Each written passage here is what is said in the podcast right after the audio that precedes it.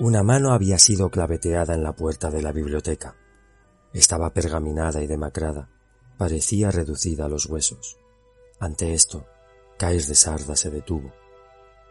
Cuando contempló sus rasgos a la luz de la mañana, le invadió una necesidad casi irresistible.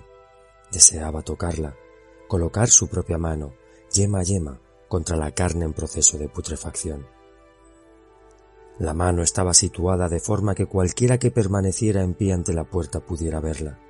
Tras ella descansaba el edificio en sí, como una fortaleza. Sus enormes piedras dominaban la colina sobre la que se asentaba. Sus columnas, torres y ventanas de cristales policromados le daban un aspecto diferente al que posteriormente ofrecería. Un hombre acercándose desde cierto ángulo podría apreciar lo que aparentemente sería una fortaleza, mientras que desde otro lado contemplaría las ruinas de una iglesia, y finalmente, desde una tercera perspectiva, lo más agradable a lo que podría asemejarse sería un enorme mausoleo. Aunque la mano sobre la puerta era un complemento del edificio que lo hacía más tenebroso de lo que ya era de por sí, no era el único. En lo alto, entre las sombras de las almenas y en el interior de una jaula, reposaba el cuerpo en descomposición de un hombre. Sus ropas revelaban que se trataba de un gitano. Sus brazos, que había sacado entre los barrotes, ahora colgaban de la jaula. Sus manos permanecían entrelazadas, por lo que Kai redujo que había permanecido suplicando hasta el último hálito de vida que le restó. Observando el cuerpo, Kair trató de imaginar qué se sentiría al estar confinado allí, a tan corta distancia de la presencia de un hombre cuyo corazón, al menos una vez, debió haber latido al mismo cobarde compás que el suyo propio. Los pensamientos de este tipo no eran costumbre en Caer, pero ese día, tanto su corazón como sus pulmones estaban inundados de una nueva energía. Se encontraba desafiante y ansioso. Como la pleamar hace con las arenas de la playa, estos sentimientos cubrieron sus temores, dejando a flote un gusto algo prohibido. Estas nuevas energías le incitaron a introducirse de lleno en el peligro. Dejando de lado estos extraños pensamientos, Kair alcanzó el pomo de la puerta, situó su pálida mano sobre el hierro negro y sintió como los misterios del edificio se abalanzaban para recibirle. Ahora sabía por qué a su hermano Miguel le gustaba este lugar, pues con el simple contacto de una mano se sentía el poder que residía entre esos muros. Tal vez, echó caer, era el tipo de poder que sólo los eruditos y los monjes podían calificar. No había guardianes. El último hombre que violó la santidad de la biblioteca al introducirse en ella sin permiso le sonrió desde las almenas. Esa sonrisa desencajada era la única expresión que ahora podía articular el gitano. Caer abrió la puerta. Sus goznes protestaron contra cada impulso que se ejercía sobre ellas, pero una vez dentro pudo oír al bibliotecario a no más de una o dos naves de distancia. Estaba oscuro y el olor de los libros podridos superó el aroma a muerte del exterior. Cojeando se dirigió hacia adelante. ¿Está usted ahí? preguntó con cautela Cair. ¿Es usted? Hubo una pausa en el movimiento de los libros en los estantes, y de repente, como si no hubiera habido motivo para temer nada en absoluto, un anciano surgió de entre las sombras para saludar a Caer, desarrollando una agilidad inapropia para su edad. Incluso con su vejez, el bibliotecario parecía todo aquello que Caer no era. Funar era robusto y se movía con la majestad de un guerrero. Sus ropas estaban hechas jirones, como si acabara de haber resuelto una batalla. En una de sus manos llevaba un pequeño volumen, encuadernado en piel, en la otra, al carecer de ella desde hacía tres años, una pieza metálica, un garfio del que pendía un farol. Él no se encuentra aquí, ¿no es así? preguntó Caer. Continuó en guardia. Quiero decir, Miguel. Funar negó con la cabeza, haciendo que un amuleto que llevaba en torno al cuello chocara contra su cadena. Nuestro real erudito está fuera, atareado con la pluma y el papel. La pluma en sí es exquisita, una pieza de oro casi divina, un regalo de su padre. Creo que Miguel está enamorado de ella. rió Funar. Ah, qué pena. Deberíais haber sido el erudito Cair. Tenéis su corazón, pero supongo que os hicieron jinete. Como respuesta, Caer se limitó a sonreír débilmente, luchando para no darse media vuelta y huir, pero de repente algo le llamó la atención y recordó el motivo de su visita. No te asustes, muchacho. Camina como lo haría el hijo de nuestro amo. Eso es lo que eres, ¿no? La voz de Funar asaltó y animó a la vez el espíritu de Cair. Incluso el quinto hijo del maestro debe ir por donde quiera. Pero deja que te vea. No te he visto desde que ya eres un hombre. Con que dieciocho, ¿eh? ¿Es eso? preguntó Caer. Sus ojos se posaron sobre el libro que Funar sostenía en su única mano, en su manoseada cubierta y las esquinas romas de sus hojas. Frunció los labios. Aclararon mis mensajeros cuáles eran mis deseos. Muy claramente, a pesar de que hubiera deseado que vinieras tú mismo. Estos días hasta los sirvientes más fieles resultan no serlo. Los espías de tu padre se encuentran por doquier. Mis propios hombres tuvieron que verificar la historia. Es eso, repitió Caer. No, no lo es, respondió el bibliotecario. Esto es un libro de maldiciones corriente. Tu padre lo solicitó desde la ciudad de Kluk y he de informarle de su llegada. Lo que tú deseas se encuentra en mi escritorio. Ven. A la primera zancada de Caer, Funar se balanceó impidiéndole el paso. Pero recuerda, Caer, no es suficiente con que seas un buen chico. Tú siempre lo has sido. Siempre has obedecido a tu padre y a los salvajes de tus hermanos. Si deseas lo que de darte, tendrás que sacar a la superficie la criatura que has estado escondiendo en tu interior. Ya es hora de que demuestres que eres un hombre de verdad. Yo no tengo ninguna bestia en mi interior, confesó Kair. No hay nada de eso, Funar. Estoy vacío. El gran hombre rió y le condujo al interior del edificio. A Kair le resultaba difícil seguirle, y cuando finalmente la luz del farol parecía haberse desvanecido, se apresuró tras él en la oscuridad. ¿La mujer que esperas ganar? Preguntó Funa. ¿Tiene algo que objetar acerca de tu pierna? Ya habían llegado. En lo más profundo de la biblioteca se encontraban frente al escritorio de Funa. Estaba instalado en una capilla que hacía las veces de oficina, mientras que la puerta consistía en una verja metálica Hacía frío, y las escasas velas situadas en los bordes del escritorio y el farol lo calentaban en absoluto. En uno de los lados del escritorio reposaba un enorme tomo, casi oculto por las sombras, pero que llamó la atención de Caer de inmediato. Por lo que pudo divisar, se trataba de un ejemplar fuertemente cosido, encuadernado en piel, y le impresionó mucho más profundamente que la mano que estaba clavada en la puerta de la biblioteca. Daba la sensación de absorber la luz de las velas en lugar de reflejarla. A pesar de que resultaba completamente imposible ver claramente bajo esas circunstancias, Caer creyó que el libro estaba encadenado al escritorio de Funar. Tenía que acercarse más. ¿Qué es eso? No pudo evitar preguntar. Según se movía hacia el borde del escritorio, el bibliotecario le interrumpió el paso apagando algunas de las velas que se encontraba junto al volumen. Nada de lo que deseas ser tiene que ver con él, criticó Funar. Algo nuevo, recién llegado. Vino desde Klug, junto con el libro de maldiciones. Yo no he tenido tiempo de estudiarlo. Ahora contesta chico. ¿Le importa a ella lo de tu pierna? Le dije que caí de un caballo, respondió Cair. En cierto modo, esa es la verdad. Una vez fallé a la hora de saltar una valla y mi padre me tiró de la silla en un ataque de ira. Pero viejo, ya has bromeado conmigo bastante. ¿Lo tenéis? Sí, Caer, ya hay pocos en el mundo como este.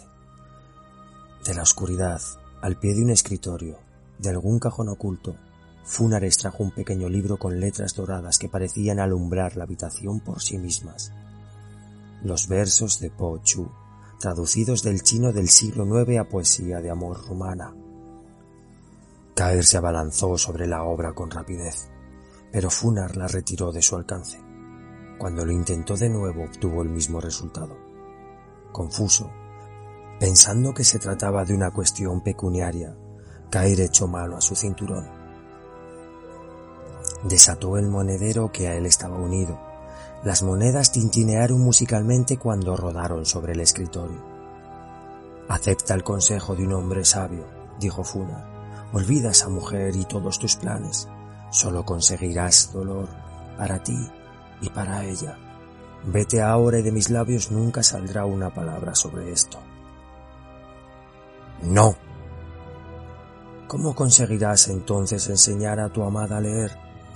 Sin responder, Kairi intentó alcanzar de nuevo el libro, consiguiendo únicamente que esta vez el bibliotecario lo escondiera bajo los faldones de su harapienta túnica.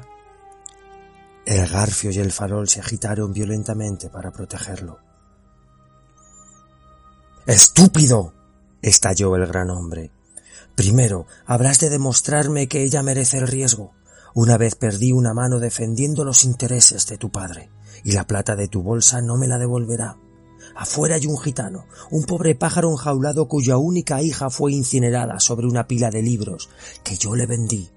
Ahora, el ayudarte a conseguir el corazón de una palurda es un delito de traición. Así es. Y por si eso no fuera suficiente, has elegido a una dulzura húngara, una descendiente de los perros magiares. La sangre de Caer se en sus venas. Os negáis a hacerlo. Sus ojos relampaguearon, pero la voz de Caer no reveló ira alguna. En lugar de eso, habló pausadamente, como para sí mismo, intentando imbalar las palabras que hicieran flaquear la resistencia de Funa. Nada, dijo Caer, nada de lo conocido en este mundo puede equipararse al poder de su belleza ella es un junco de cristal, una delicada rosa, un pétalo encerrado entre cristales. Todo lo que es frágil, delicado y adorado en este mundo se refleja en sus ojos. Cuando sus manos se depositan en las mías, vienen con el mismo silencio que el invierno, más gentilmente que la nieve. La enseñaré a leer, a ser de los nuestros y a ganarse el corazón de mi padre. Ah, la verdad es que el estúpido soy yo, admitió Funa, por creer en esos sueños y consentir que sobrevivan. Te conozco, viejo, dijo Kair. Desafiarías a mi padre hasta el fin. Tienes razón. Al decirlo, Funar alargó el volumen dorado a Kair, que se lo arrebató, ocultándolo bajo sus propias vestiduras. En la puerta de la biblioteca Caer se volvió al enorme anciano mirándole fijamente a los ojos. Ese libro que llevas en la mano, dijo Caer, el de las maldiciones. ¿Lo utilizarás contra mi padre? No, aseguró Funar. Este no tiene poder alguno. Tu padre me ordenó que lo adquiriera debido a las historias que circulan respecto a él. Ya sabes, como ayudó a un rey a maldecir a sus enemigos o a otro a ver su futuro reflejado en las estrellas. Pero los auténticos libros de poder no tienen que ver con esas leyendas. ¿Cómo lo sabes? Pero Funa rió y le indicó que se marchara. Un viento pesado acompañó a caer de camino al pueblo. Después de tomar un caballo de los establos de la torre del homenaje cabalgó según dijo el chico de los establos, con el fin de practicar para la feria de otoño. Pronto se celebraría otra carrera en la que su padre deseaba que saliese vencedor. Pasó el cementerio y el monasterio, siempre dando la espalda a la biblioteca y la fortaleza de su familia. La torre del homenaje, con todas sus almenas, pórticos y la biblioteca, parecían elevarse sobre las montañas como centinelas eran los ancianos y seguros guardianes de la independencia de Sarda, pero las sombras, la oscuridad que dominaba el valle, también parecía surgir de allí. Fuera, la luz del sol caía tan fluida como la risa y saludó a caer en los límites de la ciudad. Primero cruzó por la guarnición que se encontraba en el interior de un pequeño edificio de piedra, sin necesidad de tener que responder a pregunta alguna. La siguiente fue una herrería, luego una taberna. Kair se sonrió al oír desde su interior la canción de un grupo de borrachos. Uno de sus hermanos se la había enseñado hacía tiempo. La cosecha había terminado y las calles estaban atestadas de carretas. En todas partes se formaban grupos de granjeros y aldeanos para llevar a cabo el trueque. Cair continuó cabalgando hasta que llegó a la botica, mientras se percataba de que unos cuantos rostros le contemplaban con sospecha.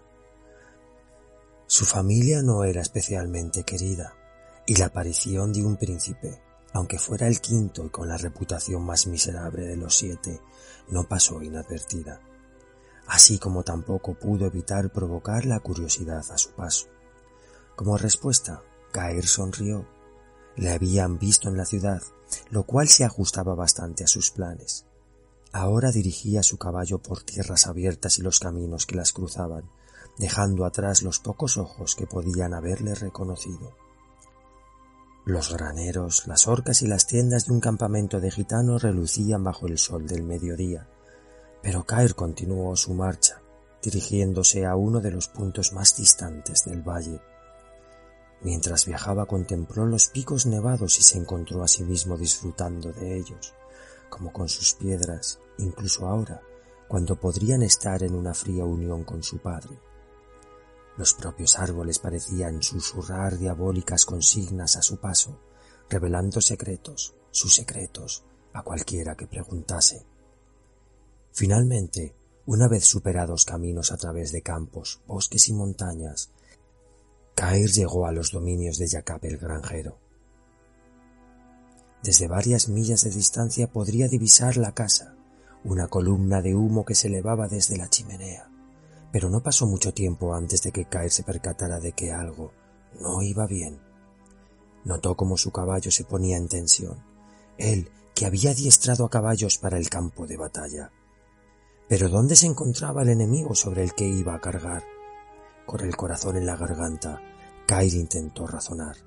El humo de la chimenea, según se iba acercando, parecía más espeso e intenso que de costumbre. Ahora había caballos donde no solía verlos, estaban atados frente a la casa.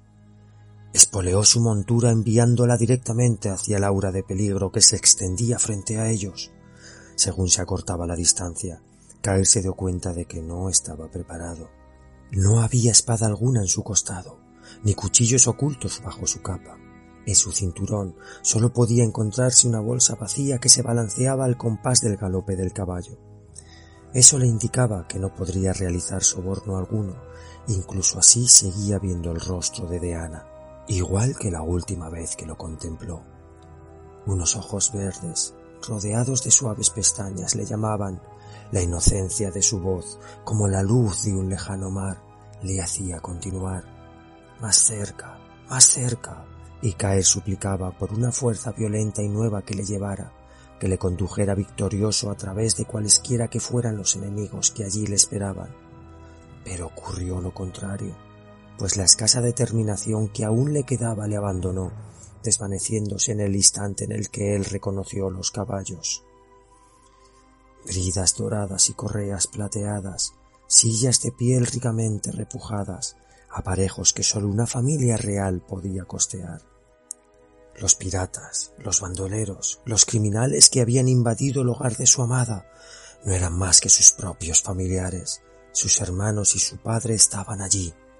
Kair desmontó de un salto, prácticamente volando desde la silla, su pierna inútil le dolió como si la rotura fuera reciente, pero no le prestó mayor atención que si hubiera sido el arañazo de una espina. Tampoco se preocupó de amarrar al caballo ante la casita, ni de tomar aliento según se abalanzaba por la puerta abierta. La escena que le aguardaba era la misma que podía haber encontrado en una taberna, aparte de los borrachos. Una mesa volcada impidiéndole pasar, el suelo cubierto de comida, trozos de pan y piezas de fruta a medio comer. Alguien había roto el recipiente del vino para inundar el lugar, y todos los tapices, lámparas de aceite, pequeños tesoros de la casa, habían sido destrozados con el mismo gozo cruel y irreprimible que había visto desarrollar frecuentemente a sus hermanos. Junto a la chimenea había un cuerpo, cuyo brazo derecho reposaba en el fuego. Aquellas llamas que un día llenaron la habitación de vida y calor, ahora devoraban la carne de este brazo, hurgando hasta llegar al hueso imperecedero. Cain reconoció la cara que permanecía semioculta. Era el padre de Deana. Esperando en las profundidades de la casa, con el hedor de la carne quemada por todas partes, una sombra esperaba encontrarse con la mirada de Caer. En una mano sostenía una copa y en la otra una garrafa de vino vacía. Sus ojos resultaban implacables e inquietos a la vez. Sus claras pupilas resplandecían bajo el fragor de las llamas, y todo en su complexión recordaba a un depredador. Para esta criatura el respirar y el hacer daño eran la misma cosa. Una verdad de la que caer ya sabía con toda precisión, pues conocía su nombre. Padre, dijo Caer, instintivamente casi se inclinó, olvidando por un instante su preocupación acerca de Deana. Solo podía sentir el terror, la ira, el odio más intenso y profundo que durante tantos años le había inspirado este hombre, el amo de Zarda. Me desilusionas, dijo su padre, Nicolás de Sarda, te esperaba mucho antes. Con la copa vacía en la mano se paseó por la habitación. La lección aún no ha terminado. Entonces, tras su último suspiro, caer sintió a los otros. Solo cuando su corazón cesó de atormentar sus oídos pudo distinguir las risas que resonaban desde el fondo de la casa.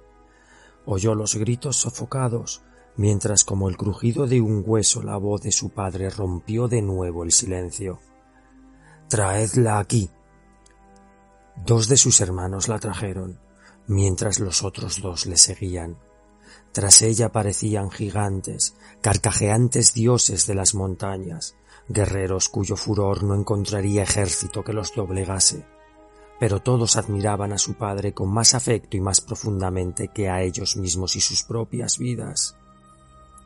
Allí estaba Cristian, el trovador, con su laúd colgando de una banda y Nathan, el cazador, con su más hermosa gorra cayéndole despreocupadamente sobre una ceja.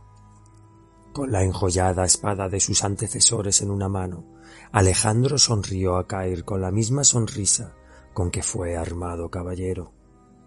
En otro tiempo y en otro lugar, estas miradas hubieran reconfortado a caer. Incluso la mueca de Beodo de Feodor, el más vanidoso de todos ellos, hubiera resultado cómica si no fuera porque entre sus manos y con todas sus fuerzas estaba sosteniendo a Deana.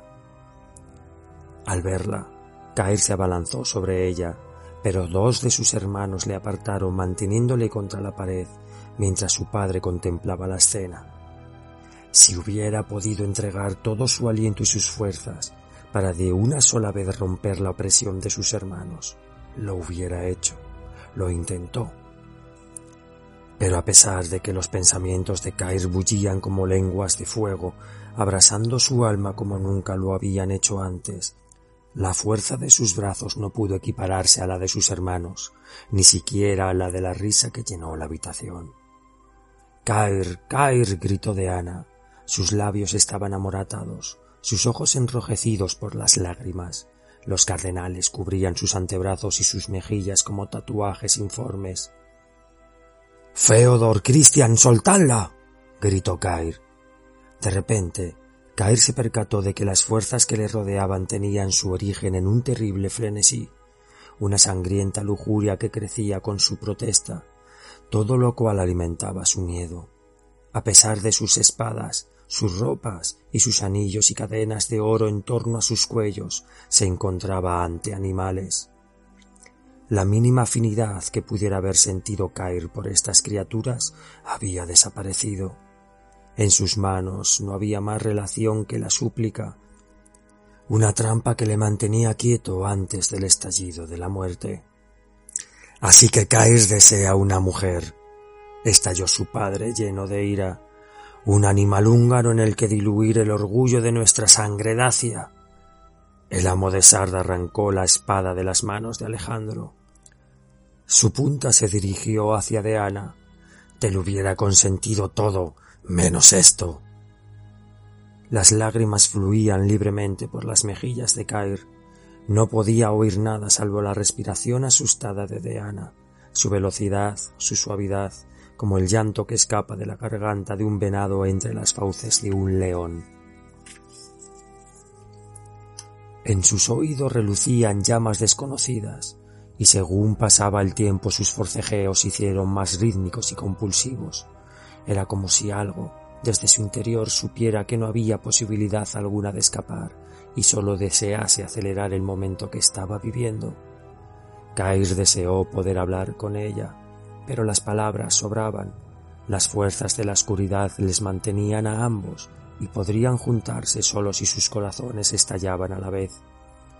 La espada se elevó entre ellos. De repente, Cair perdió toda noción de sí mismo, de ella y de la irritada voz de su padre que se alzaba sobre todos ellos. Este es el único matrimonio que encontrarás, Cair de Sarda. Pero para Cair las palabras no tenían sentido alguno, y ante sus ojos el mundo entero se volvió negro. Calor. Más tarde recordaría el calor y el brillo más intenso que todas las rosas, mientras vertían vino en su garganta. Oprimían una copa contra sus labios. Unas voces le despertaron. Bebe. Su garganta se abrió y una vez más Caer tragó, sumergiéndose en la oscuridad, casi ahogándose en la gloria del vino. Pero no se trataba de vino, era sangre, la sangre de Deana. Sin identidad alguna, Cae remontaba un mar enfurecido acercándose a aguas nunca vistas. Tras un rato llegó hasta el más suave de los movimientos, reconoció los silencios quehaceres de sus sirvientes, oyó como un cien pies se deslizaba por la pared. Habían pasado días o años desde que sus pensamientos habían adquirido coherencia. Caer no podía decirlo, pero finalmente, sin necesidad de abrir los ojos, supo cuál era su nombre. Una vez más tomó posesión de sus miembros, su respiración y su latiente corazón. Flexionó primero los dedos de una mano y luego los de la otra. Entonces supo que permanecía íntegro por el sonido y el aroma de las cosas y el sentimiento de comodidad que le embargaba, se percató de que se encontraba en casa. Esta era su habitación. La cama sobre la que reposaba era la suya propia, pero algo inmutable había cambiado, o algo que él pensaba que sería inmutable. Era a sí mismo a quien no reconocía. Lo familiar le resultaba extraño. No pensaba ni sentía no había rastro de los pensamientos que llenaban la cabeza de Cair en el pasado. De lo único que estaba seguro era de que su debilidad y vacío habían desaparecido. Donde antes había inseguridad, ahora había solidez. Donde antes bullía la pasión, el hielo crecía en campos de escarcha, y todo lo que antes había en él de amabilidad deseaba ser todo lo contrario. No buscaba venganza, esa palabra nunca se le habría ocurrido.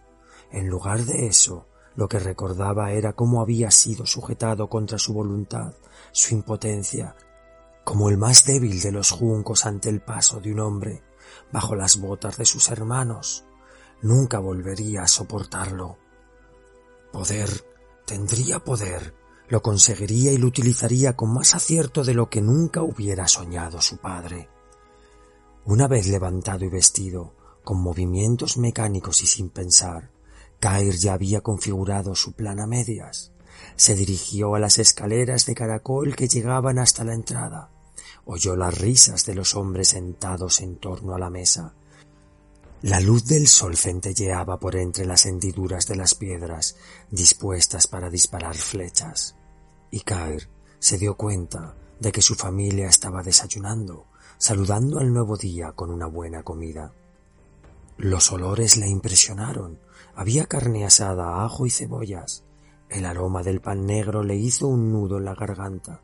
Se mareó y estuvo a punto de vomitar, pero continuó bajando a través de las escaleras en espiral. ¡Estás vivo! gritó Cristian al verle. Kais deseó maldecirlos a todos, pero no pudo. Cuando abrió los labios se dio cuenta de que no tenía voz y que los olores de comida que hacía un momento le habían repugnado, ahora le atraían. Cojeando empujó a su hermano menor. Peter, y a la vez que una silla caía, los platos se rompían y se oía un grito de protesta. Caer se hacía con un trozo de carne. Sus manos, garganta, labios, todo ardía con el paso de los jugos. Sus dientes desgarraban la carne asada. Cuando Feodor alzó una daga en señal de alarma, Caer rugió entre dientes. Era el gruñido de un lobo y provocó aullidos de risa en torno a la mesa